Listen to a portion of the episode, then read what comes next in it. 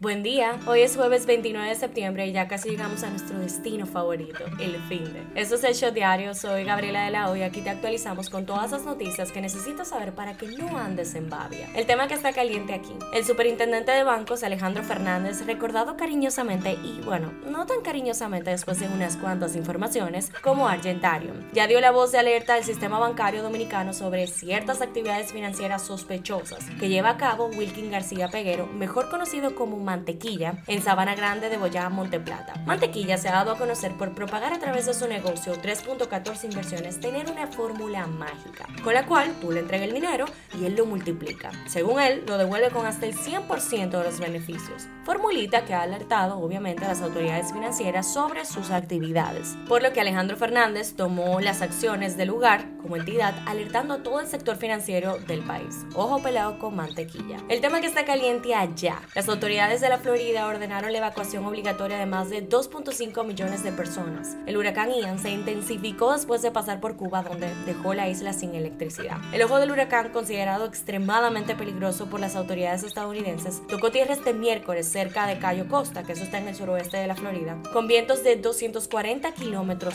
por hora. El fenómeno ya ha provocado inundaciones que han sido calificadas de catastróficas. Y bueno, ustedes lo habrán visto en redes, foto, video. En Florida, Ian dejó sin electricidad más de un millón de hogares. Fuertes vientos que corresponden a la categoría 4 de la escala Saffir-Simpson y casi rozando la categoría 5, que es la máxima. Arrancaron las ramas de muchas palmeras en el centro, haciendo tambalearse incluso los postes eléctricos. Además, se produjeron marejadas ciclónicas, lo que aumenta el nivel del mar e inunda áreas costeras. Esto es lo que está trending. El Senado Dominicano aprobó este miércoles en única lectura el estado de emergencia por 45 días, solicitadas por Luis Abinader, el presidente de la República, para las 12 provincias más golpeadas y afectadas por el huracán Fiona hace varias semanas. El segundo tribunal colegiado de la provincia de Duarte dejó en libertad a Eusebio Rosario, quien fue acusado de asesinar a su pareja de 297 puñaladas en San Francisco de Macorís en el año 2021. Todavía estamos procesando las 297 puñaladas y resulta que es puesto en libertad. Es que esas son las cosas. Médicos y otros sectores marcharon por las calles de Santiago para exigir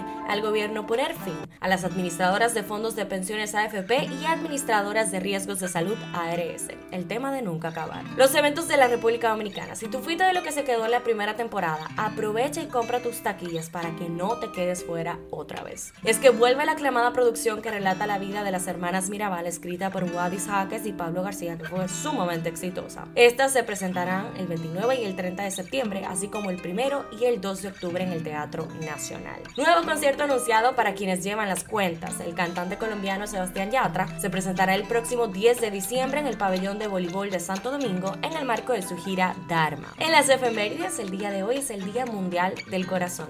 Un shot deportivo. Los Leones del Escogido recibieron este miércoles al jardinero Jimmy Paredes y al jugador del cuadro Miguel Gómez en la preparación de pretemporada del equipo Escarlata que se realiza en la Academia de los Yankees de Nueva York. Junto con Paredes y Gómez, también llegó el lanzador zurdo Lisandro Santos, seleccionado por los Melenudos en la sexta ronda del sorteo de novatos 2022. Pasa en TNT, pasa en el mundo. Cualquier esperanza que tenían en Europa de que Rusia abriera la llave de los gasoductos Nord Stream 1 y Nord Stream 2 acaba de irse a la porra porque hubo al menos tres fugas grandes en las tuberías y es poco probable que las reparen antes del invierno, que bueno, ya está ahí mimito. Todavía no se sabe qué causó las fugas, pero varios países sospechan que alguien organizó este evento porque se detectaron explosiones en la zona de las tuberías. Ucrania acusó a Rusia y Rusia dice que es probable que haya sido un sabotaje. Ajá, ¿y qué son las Nord Stream? Ok, estas son unas tuberías enormes que llevan gas por debajo del mar desde Rusia, que lo produce, hasta Alemania y bueno, desde ahí al resto de Europa, que lo consume. Aunque esa es la Nord Stream 1, porque la 2, aunque se terminó, nunca se puso a funcionar. Unos cuantos datos para darte contexto. Cuando empezó la guerra, alrededor del 40% de la energía producida en Europa venía desde Rusia, pero Putin fue bajando el suministro poco a poco en venganza por las sanciones que le habían puesto, hasta que hace una semana cerraron completamente las llaves de las tuberías. Di que por mantenimiento y solo por tres días, pero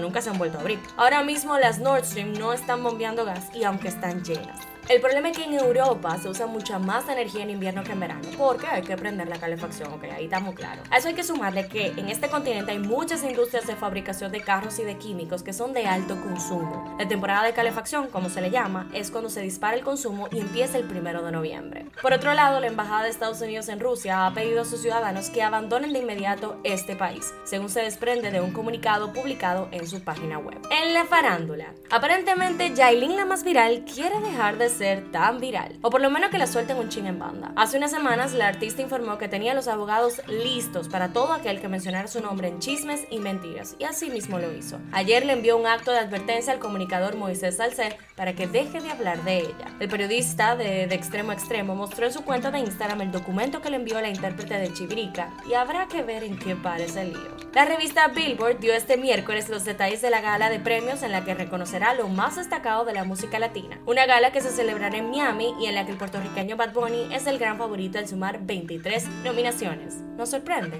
No nos sorprende. Estreno del día. Como todos los meses, HBO Max actualiza su catálogo de cines y series. Aquí te traemos todas las novedades que llegarán en octubre del 2022. Toma nota. Estrenos HBO Max. El Hype, temporada 2. DC, Liga de Super Mascotas. Endless Love, Armas de Mujer. The Cleaning Lady, temporada 2. En cuanto a las series, El Valle Olvidado y Psiconautas, temporada 1 y 2. Cuando pensábamos que ya habíamos superado la etapa La Casa de Papel, Netflix dice, wait a minute. La plataforma confirmó que esta exitosa serie, que siendo honestos pudo haberse terminado con menos temporadas, contará con al menos un spin-off sobre Berlín, uno de sus personajes más icónicos. Para entender su final hay que empezar desde el principio. En 2023 llega el spin-off de Berlín. Bueno, así dijo Netflix. Es solo por eso, ¿eh? no tiene nada que ver con chelitos.